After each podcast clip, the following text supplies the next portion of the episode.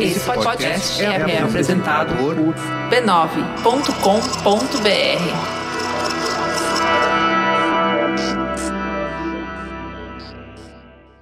Antes de começar, é importante avisar. Esse conteúdo contém relatos de violência doméstica, que podem ser gatilho para quem já sofreu ou vivenciou abusos.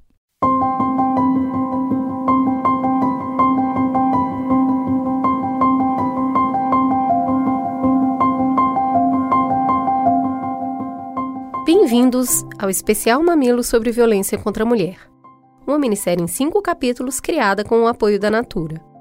Nosso propósito é trazer informações e reflexões para que você possa evitar relacionamentos abusivos, reconhecer se estiver vivendo violência e também encontrar força e inspiração para romper o ciclo. Eu sou a Cris Bartes e no episódio passado falamos sobre o ciclo da violência contra a mulher. A gente contou a história da Fran, da Poli e da Nil Santos para mostrar como elas são comuns muito parecidas com histórias que nós mesmas ou mulheres que a gente conhece já viveram. Hoje, vamos conversar sobre o que é violência, sobre as diferentes formas que ela tem de se apresentar. A gente vai dar nome para os sentimentos, porque quando a coisa tem nome, ela existe. E aí dá para perceber que são situações super comuns, porque fazer isso vai te proteger, vai te ajudar a identificar. Vem comigo. Tem coisa que parece normal. Todo mundo faz. Mas você sabe que está errado. Do mesmo jeito que uma criança pequenininha sabe quando faz alguma coisa errada. Sabe aquele negócio que bate no estômago? Porque aperta a garganta, faz o coração pular uma batida. Uma sensação de mal-estar. Você sentiu isso quando viu a sua irmã ou uma amiga entrar num relacionamento violento. No fundo, você sabia que tinha alguma coisa errada. Só que aí não tinha uma palavra para isso, ficava nesse mundo do sentimento. O que a gente vai fazer aqui é te dar vocabulário, te ajudar a dar nome para as coisas, rótulo, sabe? Te dar ferramenta para entender o que que tá errado, como é que tá errado e a partir daí, o que que dá para fazer. No Brasil, a gente tem uma das três melhores legislações do mundo para fazer enfrentamento à violência de gênero. Quem falou isso foi a ONU. A gente tem a Lei Maria da Penha. É essa lei que define o que é violência. E não sou eu. Não, também não é você, não é o pastor, não é a professora, não são as feministas. Está especificado na lei. Existem cinco tipos de violência doméstica. Vamos lá. Tem a física, a psicológica, sexual, a patrimonial e também a moral. Mas ó, vamos entender cada uma delas?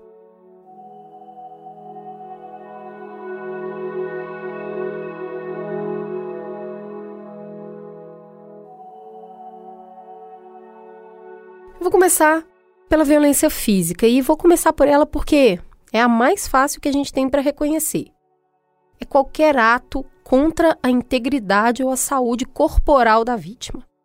Esse é o termo técnico. Mas a gente sabe como é que é no dia a dia. É o bater, é o espancar, mutilar e torturar. Usar arma branca, tipo faca ou ferramenta de trabalho até fogo. Mas também é empurrar, atirar objetos, sacudir, morder, puxar os cabelos, dar beliscão, Aqui não tem muito segredo, porque basicamente o que você precisa aprender já tá lá naquele quadradinho de regra, meio que do jardim de infância, sabe? Não pode bater, nem empurrar, nem morder, nem puxar o cabelo. Crianças de dois anos já sabem. Então, quando a gente está falando de violência física, a questão não é muito delimitar o que é certo e o que é errado. Entender como que a gente se coloca em perigo. Uma das armadilhas mais comuns é fechar os olhos para as formas mais leves de agressão física. Por exemplo, o cara te empurrou. Não pode, você sabe que não pode, e a hora que isso aconteceu, te deu um frio na espinha. Mas vem aquela fada salvadora dos homens perdidos na sua cabeça já toda trabalhada na justificativa. Ele não é disso. É só que hoje ele estava nervoso por causa de um problema no trabalho. Ah, ele não é sempre assim. Aí, lembra do ciclo? Lembra que a cada volta fica mais profundo? Da próxima vez tem muita chance dele te bater. De vir os socos, vir os chutes. E aí, você vai esperar? Vai pagar para ver?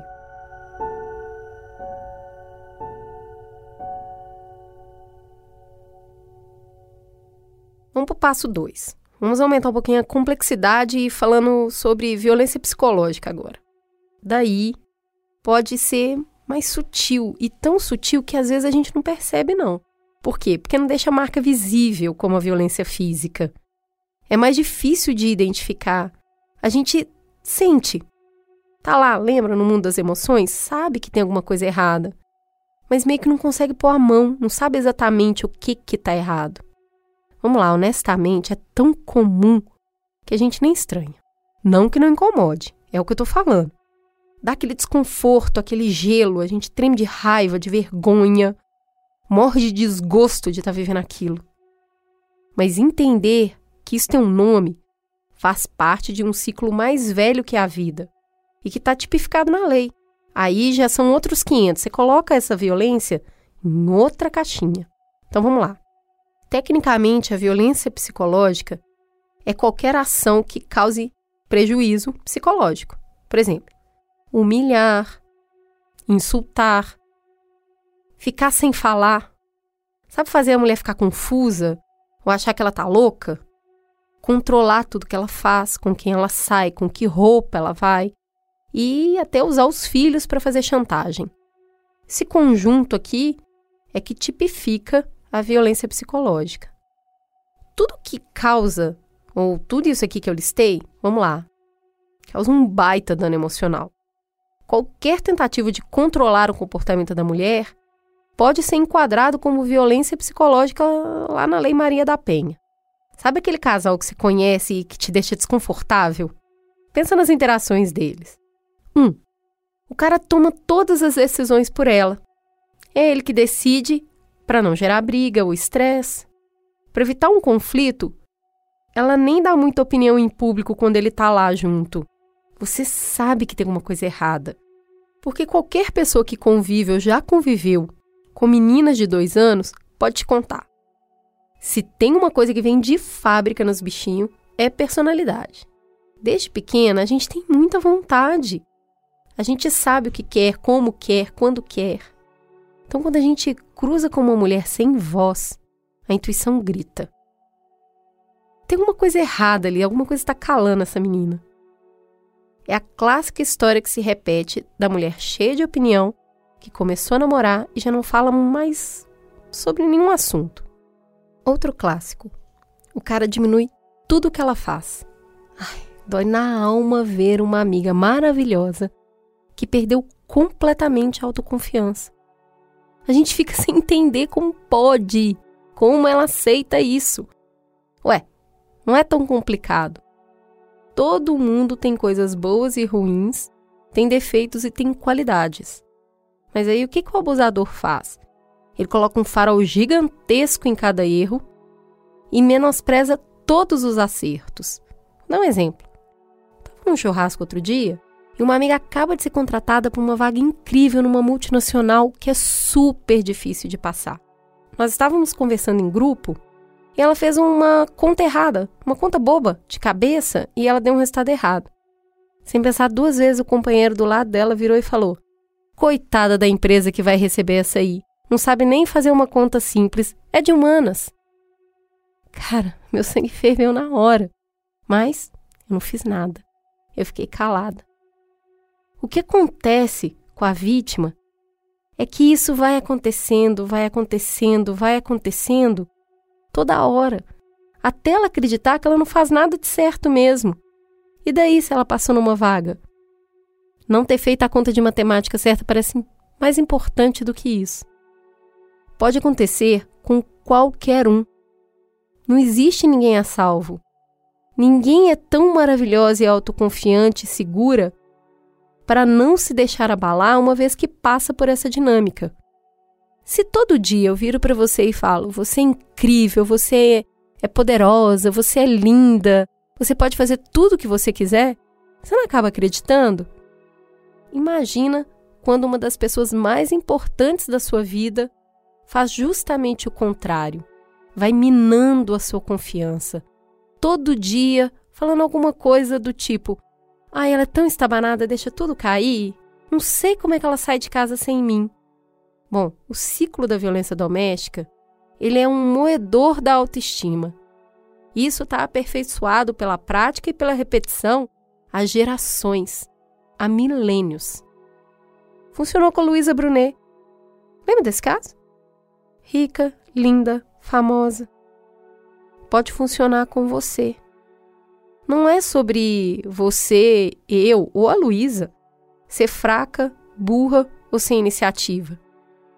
É sobre esse método ser muito eficiente. Entende? Que é por isso que isso não pode ganhar espaço? Não dá para aceitar nenhuma microagressão, porque no final do dia ela não vai ser micro. A gente precisa ficar atento aos sinais e cair fora enquanto ainda tem força para correr. Ou autoestima para isso.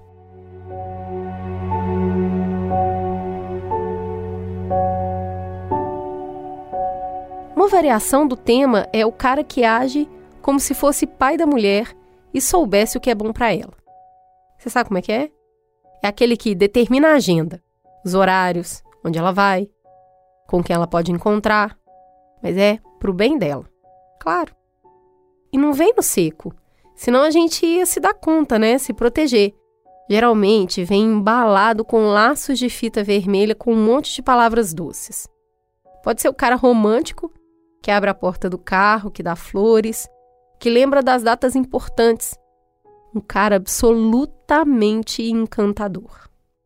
E como bom príncipe que te protege, o que ele faz? Cuida de você. Ele começa regulando as coisas que vá lá. Você até concorda que não fazia muito bem para você, sabe? Te pedir para não beber demais, justo. Daí, como um polvo, vai lançando seus tentáculos mais longe, cada vez mais longe. Vai chegando numa zona cinza, naquela coisa que você não tem muita certeza se ele deveria se meter ou se você queria parar de fazer. Até o dia que você já delegou completamente o controle da sua vida. É a história que falamos sobre o ciclo de violência, lembra? Tem muito menos a ver com tapa na cara e muito mais a ver com cerco. Falando em controle, Agora, real, eu vou mexer onde dói. O cara que fuça no celular da namorada. Uai, mas isso não é amor? Não podia? Xi, até eu faço isso. Qual é o problema? Bom, o problema é que a ideia de que temos direito a mexer nas coisas de uma pessoa, fuçar em todas as suas conversas, a controlar todas as ligações, parte da premissa que essa pessoa nos pertence. E aí não tem limite, não tem privacidade. Vamos para outro contexto que o absurdo da situação fica ainda mais claro. Imagina você contratar uma pessoa, ou que você é chefe dela. Essa relação te dá direito a fuçar no celular da pessoa? Óbvio que não. Porque por mais que você tenha uma série de laços que ela te deva muitas coisas, a relação não é ilimitada. Permanece em um espaço da vida dela que não te diz respeito. No amor, isso se confunde muito. É muito fácil achar que a pessoa é dona de alguém. A gente só pode ter posse de objeto.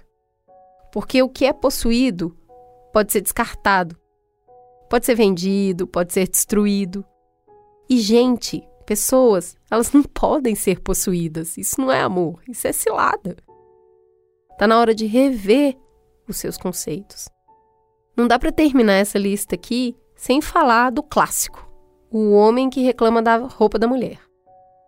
Sabe aquele que julga tudo que a mulher veste? A ideia por trás dessa agressão é fazer a mulher se sentir permanentemente inadequada. Não é sobre moda, sobre estilo. O contexto em que essa violência funciona é que nós, mulheres, precisamos permanentemente provar que não somos mercadoria avariada. Precisamos nos dar o respeito porque ele não nos pertence. Quando um homem recrimina a roupa de uma mulher, na verdade, o que ele está ameaçando é te retirar da categoria de mulher que merece respeito. Ou seja, ele está te avisando que está correndo perigo. Vai cair de categoria. E aí? Me conta. Você já recebeu um aviso desses e não se tocou?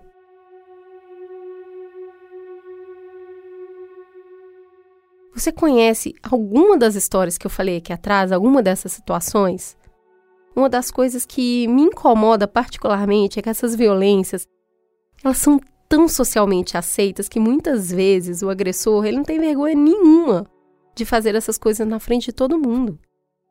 Na frente dos pais, dos amigos, dos colegas de trabalho, das festas de família, das reuniõezinhas sociais, sabe? Cara fala uma coisa sobre a esposa dele, que é sua amiga, na sua frente, te dá aquele queimação no estômago, que você sabe que não deveria estar fazendo aquilo. Se com todos esses exemplos você ainda não sabe se já passou ou se está passando por violência psicológica, tem um jeito muito simples de reconhecer. Quem vive violência psicológica está sempre tensa, com medo de errar, sabe? Ombros é, recolhidos. Vive no pavor constante de que algum detalhe fora do lugar vai fazer o tempo virar a qualquer momento. Sabe como é? A gente chama isso de terrorismo íntimo. Tá vendo? Não falei que tudo tinha nome? Embora não seja uma violência física, ela machuca o seu corpo. Vítimas de abuso psicológico frequentemente desenvolvem depressão e ansiedade. Também têm problemas de memória. São mais sujeitas ao alcoolismo. É só quando buscam tratamento que muitas mulheres percebem as violências invisíveis e o preço que elas cobram, e aí entendem que o problema não está no corpo delas, nem no comportamento delas. Dá para quebrar o seu corpo sem te bater, entendeu?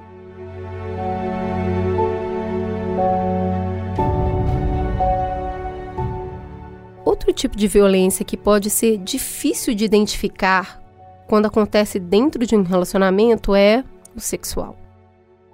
Porque a gente está acostumado a achar que faz parte do acordo, né?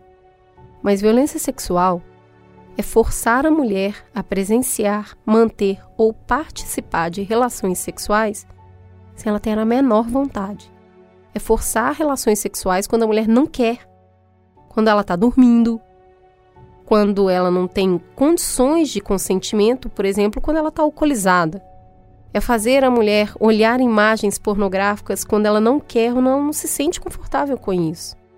Ó, é muito difícil a gente entender que tem alguma coisa errada e conseguir dar nome para isso, porque até pouquíssimo tempo sexo era dever conjugal.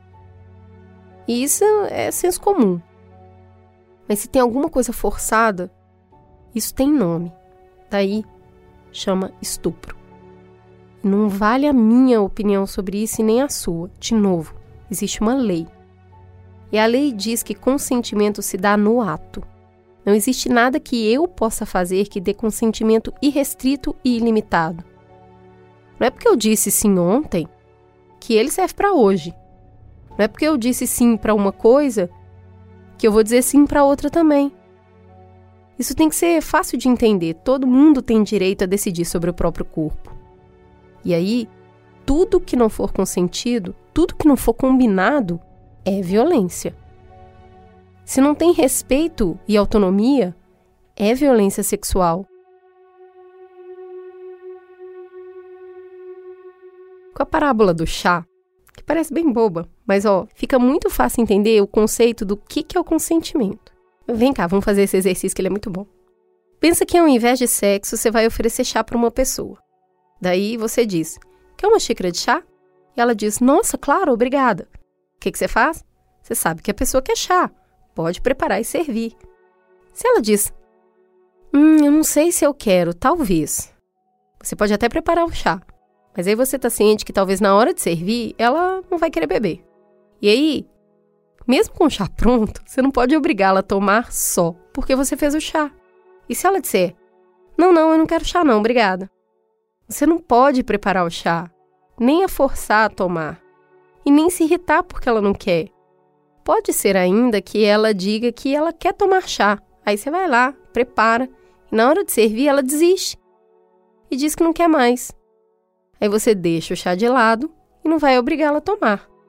Se alguém aceita o chá, começa a tomar e desmaia com a xícara na mão, gente, vamos lá. Você não vai continuar a virar o chá na goela da pessoa abaixo, né? Deixa o chá de lado e preze pela segurança da pessoa. E se ela quis o chá semana passada, mas não quer mais tomar o chá hoje, você não tem o direito de forçar a pessoa a tomar o chá hoje só porque semana passada ela queria. Se é fácil entender o consentimento com o chá, vamos lá, tem que ser fácil entender o consentimento quando o assunto é sexo.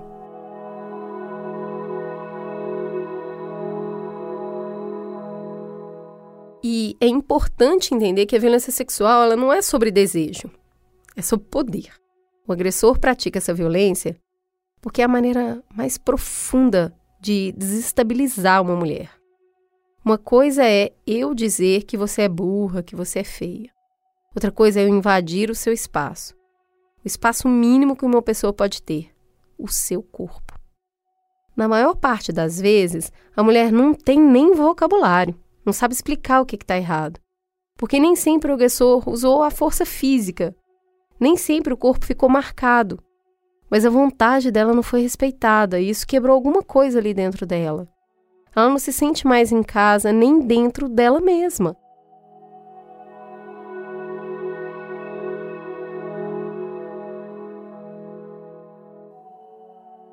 Sabe quando o homem começa a controlar o dinheiro da sua companheira? Ou proíbe ela de trabalhar, destrói tudo que ela tem, pega suas roupas e rasga, está sempre em posse de seus documentos? Isso também tem nome chama violência patrimonial. Essa violência ela acontece especialmente em divórcios ou quando o homem não paga pensão alimentícia, mas é comum ver acontecer também quando a mulher começa a ganhar o seu próprio dinheiro. E geralmente ela vem acompanhada da violência psicológica que a gente acabou de falar. É mais uma fase do ciclo em que o homem usa os bens materiais que a mulher tem para ter controle sobre ela. Como a gente falou no episódio passado, uma das principais coisas que a mulher precisa ter para sair de um relacionamento abusivo é o quê? A independência financeira. Quando ela ganha o próprio dinheiro, ela tem perspectiva e tem direito à escolha. Por isso, é muito comum que esse tipo de violência ocorra nos momentos de briga e de término de relacionamento. Isso serve como ameaça, entende? A gente precisa lembrar também que não é certo o homem achar que tem mais direitos sobre os bens do casal se ele saiu para trabalhar enquanto a mulher ficou em casa para cuidar dos filhos. O trabalho dentro de casa também é trabalho. A gente conhece um monte de histórias assim. É um tipo de violência que muitas vezes passa desapercebida. A violência patrimonial é crime.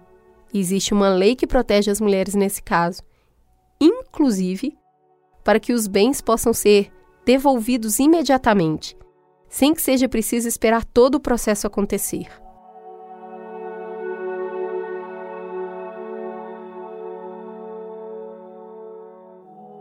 Vamos para o último tipo? A violência moral. Caluniar, difamar, cometer injúrias contra a mulher. Fazer comentários ofensivos na frente de estranhos e conhecidos.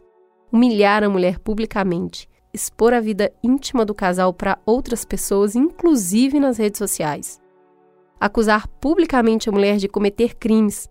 Inventar histórias ou falar mal da mulher para os outros com o intuito de diminuí-la, perante seus amigos, perante seus parentes, perante seus colegas de trabalho.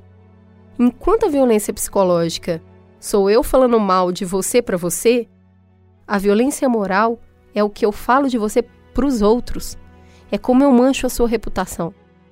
E tem dois tipos super comuns. Um deles é vazar nudes. O agressor faz isso para se vingar, para acabar com as chances da mulher se envolver com outros parceiros. O outro é atacar a maternidade da mulher, para que as pessoas pensem que ela não pode ser uma boa mãe. E dói muito. É super comum e traz muita tristeza, angústia e frustração.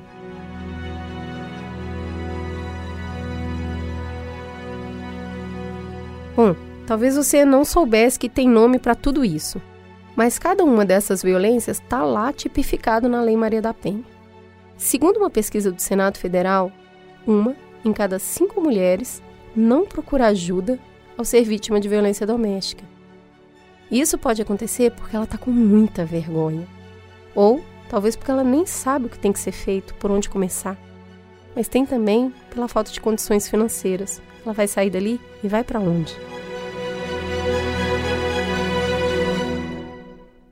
Para entender melhor como a lei funciona e o que podemos fazer em caso de violência, a Juva Lauer conversou com a promotora de justiça Gabriela Mansur sobre os sinais do relacionamento abusivo.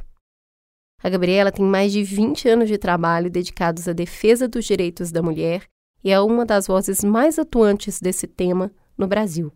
Vamos ouvir. Gabi, muito bem-vinda. Vamos começar. Por favor, se apresenta. Quem é você na fila do pão?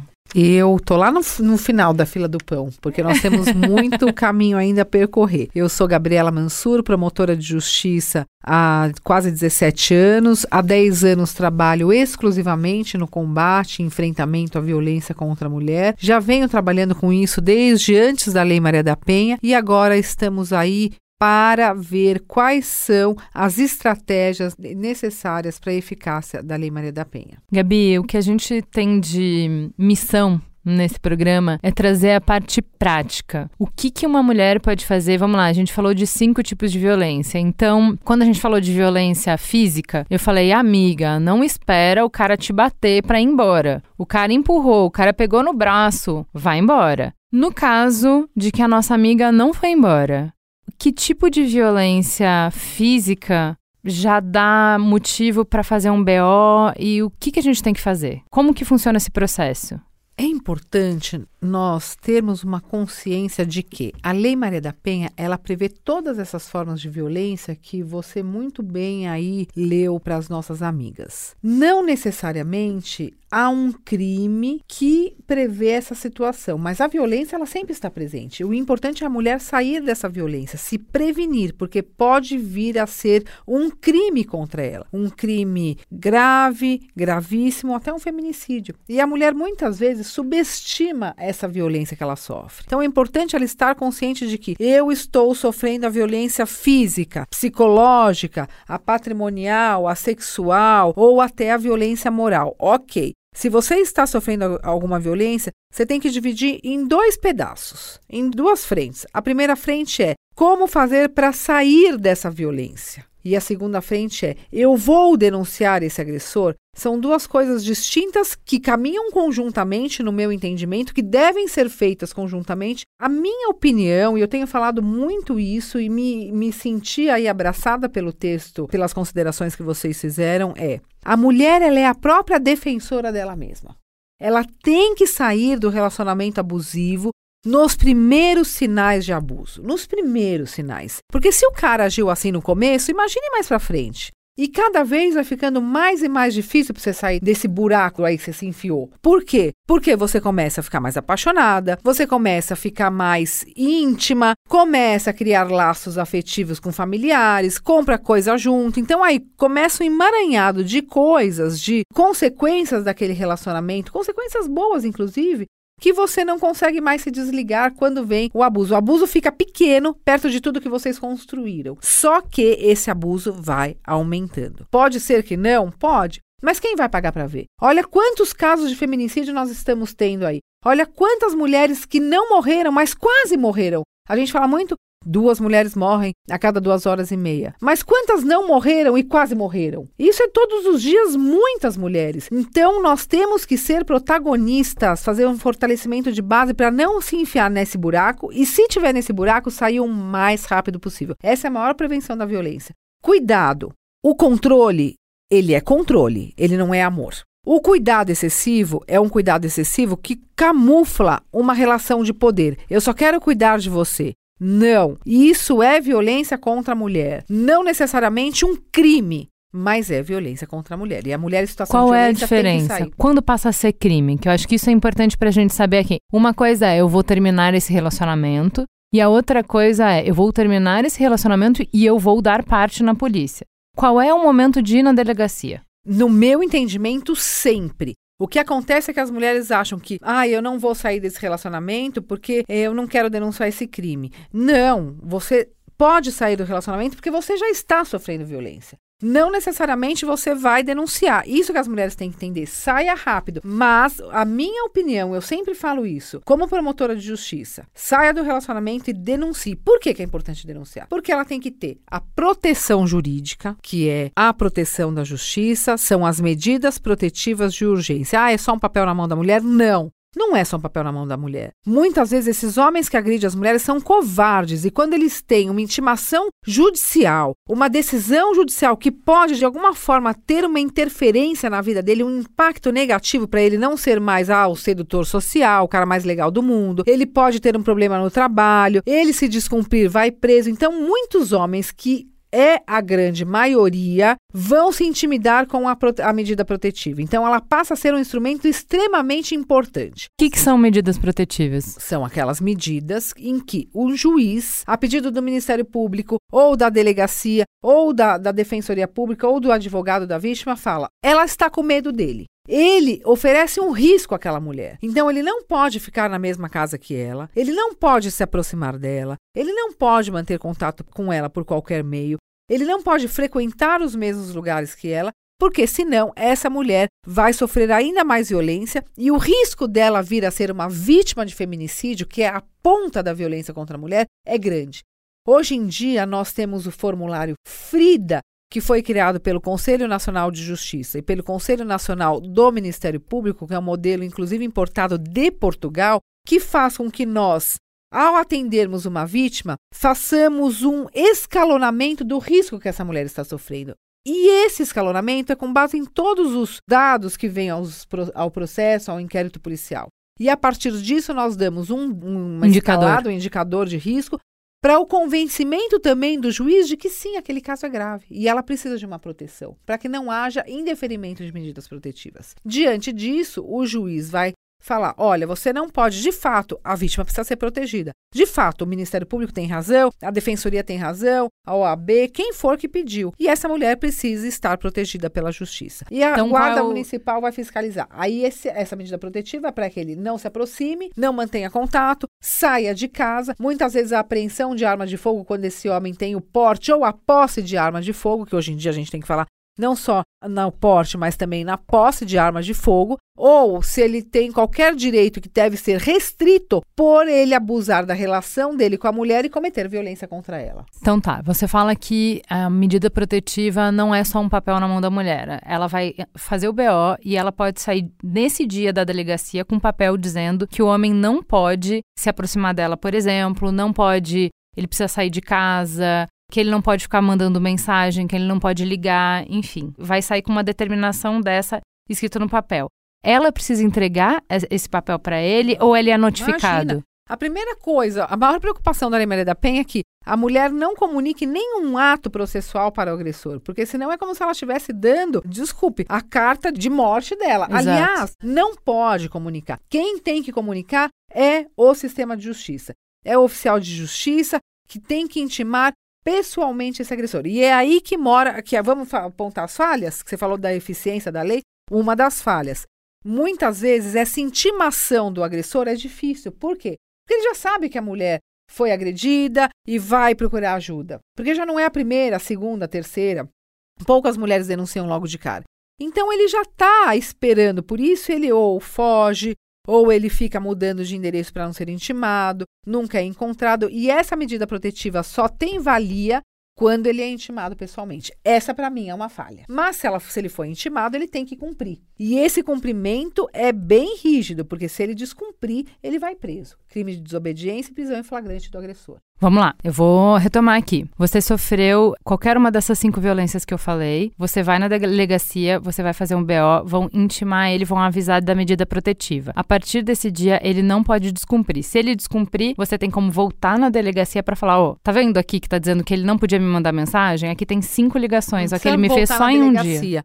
Pode ligar para a polícia e falar: ele descumpriu. 190. Ou vai direto no fórum vai falar no Ministério Público, ele está descumprindo a medida protetiva. Ou, se quiser, vai na delegacia. Mas chame a polícia. Por quê? O descumprimento de medida protetiva é um crime, o novo crime de desobediência que está previsto na Lei Maria da Penha, artigo 24. E quando ele comete esse crime, ele está em estado de flagrância. Quando a polícia é chamada, ele tem que ser preso e tem que se exigir isso da Polícia Militar ou da Guarda Civil Metropolitana, porque é aí que vai fazer com que ele seja preso e não mate aquela mulher. Porque veja bem, Vamos analisar rapidamente os fatos. Se esse homem cometeu violência, cometeu um crime contra a mulher de violência, ele já está naquele limite de ser um réu, ser processado por um crime, ou ser um homem que não comete violência. Então ele já mostrou que ele está transgredindo a lei. Ok. O juiz analisou os fatos concretos e concedeu contra ele uma determinação judicial de medida protetiva. Então, ele foi intimado dessa medida protetiva. E ele descumpre.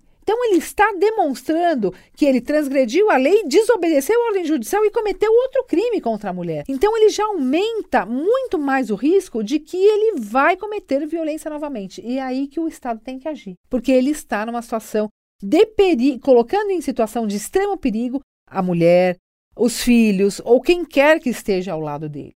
E aí que o Estado tem que agir incisivamente, impedindo que ele descumpra novamente. É prisão. Por isso que tem crime de desobediência, prisão. Ele tem que ser afastado daquele contexto, porque senão ele vai transgredir novamente. Poxa, ele está mostrando uma audácia comportamental. Esse é o ponto, né? A gente está falando tudo que a gente já explicou de ciclo da violência. A gente está falando que o primeiro passo é o encantamento, o segundo passo é a violência psicológica, justamente para ele desacreditar a mulher, para que ela não tenha força para pedir ajuda. Então você vai conversar é, forçosamente. A vítima da violência é uma pessoa que já se sente fraca, já sente que é, ninguém vai me ouvir, que ninguém se importa com você, porque essa é uma das armas do agressor: falar ninguém vai acreditar em você, ninguém se importa.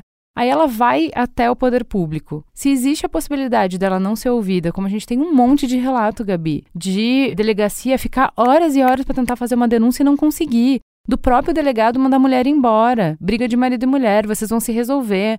Não, nem faz o BO que não vale a pena, amanhã vocês estão tudo bem. Se uma mulher passa por toda a dificuldade do próprio ciclo para tomar coragem, para ir lá e pedir ajuda e dar com a porta na cara, se ela ouvir do delegado, bom, mas a gente só tem a sua palavra, né? Será que você não está querendo prejudicar ele? É muito complicado. Não, é complicado, mas a gente tem que encarar. Tudo é complicado, Ju. Desculpa, tudo é complicado. A gente tem que encarar. Então, se o delegado foi lá e falou isso, ela tem que procurar outros recursos, ela tem que procurar outras portas. Hoje em dia, tudo isso mudou. Tudo isso mudou. O que, que nós temos? ONGs que atendem essas mulheres e fazem os encaminhamentos direto para o Ministério Público. Nós temos o Ministério Público aparelhado para atender essa mulher. Nós temos o Disque 180 que também está aparelhado para atender essa mulher e encaminhar todos os relatos para o Ministério Público, para a segurança pública. Já há protocolos, já há convênios. O Brasil está mobilizado para atender essa mulher. Então, essa fala de que ah, eu vou no delegado, o delegado vai falar, vai atrás dos seus direitos. Porque quando a mulher chega na delegacia, ela já tem um mínimo de informação. E ela sabe que o delegado tem que atender. A Lei Maria da Penha já fez 13 anos. Todo mundo sabe que em briga de marido e mulher se mete a colher, que a Lei Maria da Penha determina que todas as denúncias sejam encaminhadas para o Ministério Público, que não precisa da representação da mulher para a maioria dos crimes de violência contra a mulher, independentemente dela querer ou não. Nós temos Ministério Público que denunciar. Portanto, nós temos que fortalecer a base. O que é fortalecer a base? Informar a mulher de tudo. Tudo que você me leu aqui é violência contra meninas e mulheres que poderia ter sido lido dentro de uma sala de aula para que as pessoas se conscientizem do que é a violência contra a mulher. É esse tipo de informação que falta. O que você está fazendo aqui? Aliás, você devia pegar esse conteúdo e jogar para o Brasil inteiro. Porque o que, a mulher precisa fazer? Eu estou sofrendo violência? Formas de violência. Se identificar com uma dessas situações de violência. O que fazer? Saia dessa violência, você mesma. Rompa o relacionamento. Vá na delegacia. Diz que 180 busque ajuda de alguma instituição que tenha uma obrigação. Quem são essas instituições? Secretaria de Segurança Pública, entre as delegacias. Guarda Civil Metropolitana, Defensoria, OAB, Ministério Público, Poder Judiciário, várias ONGs também que fazem esse trabalho. Casa da, Mulher Brasileira, é Centro de Apoio da Mulher, Centro de Referência da Mulher, CDCMs. Aí vem conselhos tutelares também, hospitais, os hospitais, SUS, Sistema Único de Saúde, tem obrigação também de ter esse trabalho, essa ponte com o sistema de justiça. E o que é importante dizer é que é isso, essa informação tem que chegar para todas. Todas as mulheres têm que saber que se ela sofre violência, ela tem um aparato para acolhê-la, para protegê-la. Porque não é que o aparato vai funcionar efetivamente, que ela, ai, vai lá que Deus. Ela tem que saber o que, que é, como funciona, que se falhar, ela sabe que ela pode reivindicar. É seu direito. Exatamente. Você está protegida pela lei. Existe não uma, não duas, mas vários agentes para se certificar de que você receba o seu direito, para que o seu direito seja protegido. Se você bater numa porta e ela estiver fechada, bate na outra. Não pare até você ter o seu direito. Eu acho que isso é importante. Muito. O seu direito ele tem que ser preservado. Se você tem uma Constituição que diz que todos são iguais perante a lei, que a Constituição protege o direito à vida, à liberdade, à integridade, à dignidade, você tem que lutar por isso. E você vai uma hora, antes de você ser vítima de feminicídio, você vai conseguir buscar e ter esse seu direito. Isso eu garanto, porque muitas vezes não vem de um lado, mas vem de outro. Muitas vezes não é a protetiva, mas é um encaminhamento no mercado de trabalho que você vai conseguir. Só que você precisa falar. Você precisa pôr a boca no trombone, falar que está sofrendo violência, buscar ajuda e não passar violência sozinha. Segura na mão de alguém, mulher, homem, alguém que você confia. Peça proteção, peça ajuda e vá em frente. Eu vou falar uma coisa que meu pai fala para mim. Não olhe para trás. Você tem que olhar para frente, nada de ficar olhando para o retrovisor. A gente, principalmente as mulheres que já passamos por, vai, obstáculos diários por sermos mulheres, não é mimimi não, é verdade. Você passa. Então você levanta, olha para frente, vai para frente, não anda para trás. Quem anda para trás é caranguejo. Não, caranguejo anda de lado, né? Mas enfim, quem anda para trás é que a mulher não pode andar para trás, é para frente. Então se você deu o primeiro passo para sair da violência, dá o segundo, dá o terceiro, dá o quarto. Caiu, levanta e continua para frente, porque você vai ter uma vida mais feliz. Com liberdade, lutando pelos seus direitos. Isso eu garanto. Obrigada, Gabi. Já acabou? Sensacional. Ah, que bom, adorei.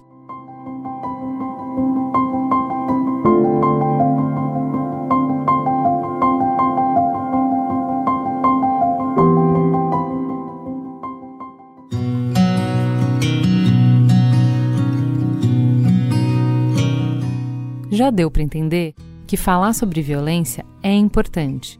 O que eu quero agora explicar para vocês é o que está nos bastidores dessa minissérie e por que a Natura está com a gente nesse projeto.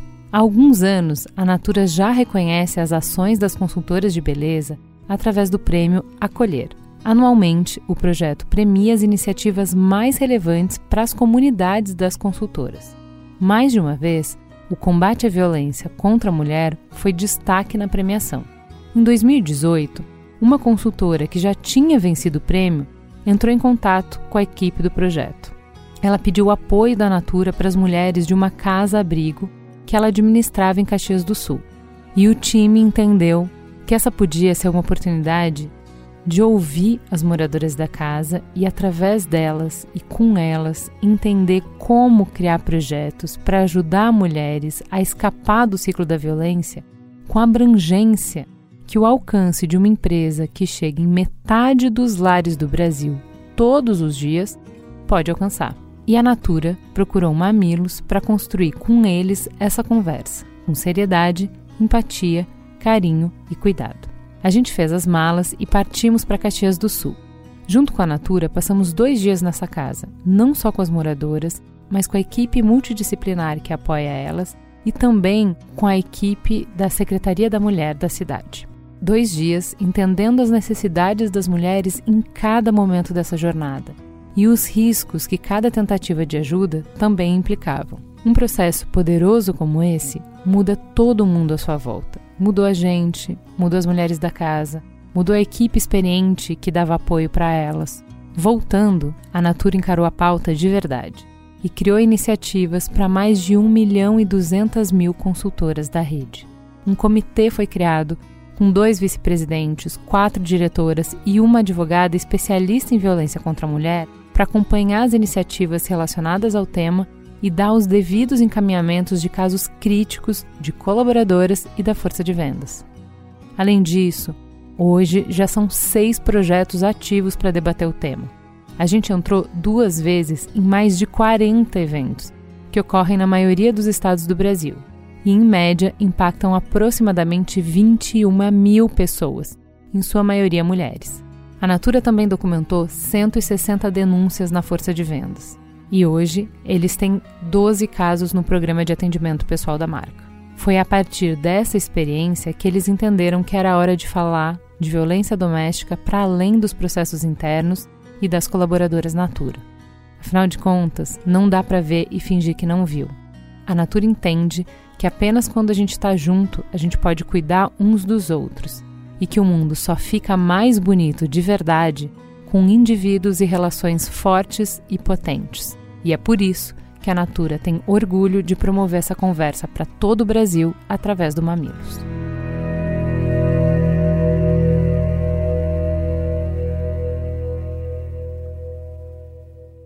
Eu cansada de uma relação feita de traições, uma relação que era é construída por parte de mentiras e enganações, na qual ele sempre me escondia as coisas. Um dia cheguei em casa, estava muito cansada, trabalhando e nesse dia à noite eu cheguei em casa vi ele deitado na cama e refleti sobre a, as situações em que eu já havia vivendo na vida, onde tinha acabado de descobrir uma mentira sobre ele e não sabia a forma na qual ia entrar em, em relação a esse assunto. Foi quando eu decidi, terceira vez, é, terminar o relacionamento.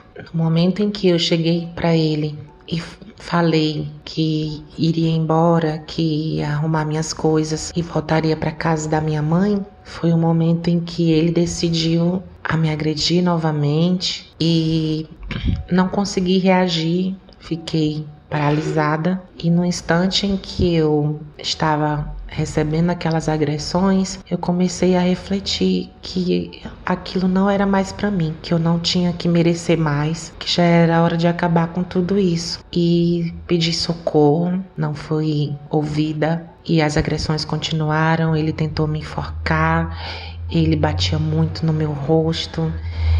Ele me insultava, dizia que eu tinha outra pessoa, por isso que eu estava terminando o relacionamento. E com tudo isso, eu decidi realmente continuar e ir embora. Foi quando ele se apoderou de um pedaço de madeira e, não feliz com as agressões que, que fazia, de me esmurrar, de me bater, de dar tapa, ele decidiu me agredir com esse pedaço de madeira. Foi o momento em que eu realmente entrei em pânico, pois já estava, além das agressões que ele já estava fazendo, já estava machucada. E quando ele começou a me agredir com um pedaço de madeira, começou a ficar mais dolorido, mais inconsequente. E solicitava, pedia, suplicava que ele parasse, ele não parava, pois ele dizia que se eu não ficasse com ele, eu não ficaria mais com ninguém. E em certos momentos eu conseguia me libertar dele, tentava correr para abrir a porta e fugir, não conseguia, até que um momento eu consegui fugir. Quando eu consegui fugir, fui parar no pátio dos apartamentos, pedi ajuda aos, aos, vizinhos e ninguém me ajudou, batia nas portas e ninguém me ajudava. Foi quando ele me acertou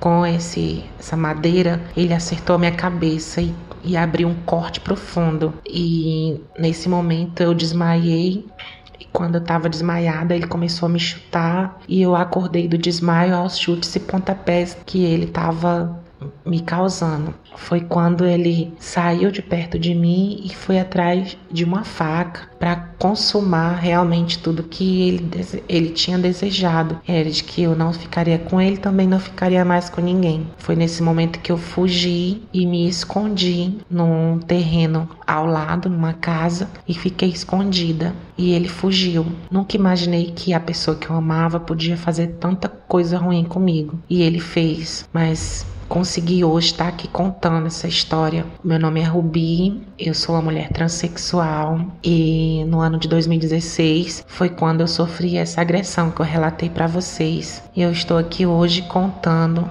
isso para que sirva para outras pessoas que possam não viver mais nesse círculo, que saia enquanto você está conseguindo observar situações, que a vida da gente é uma só e a gente precisa realmente se gostar, a gente precisa se valorizar.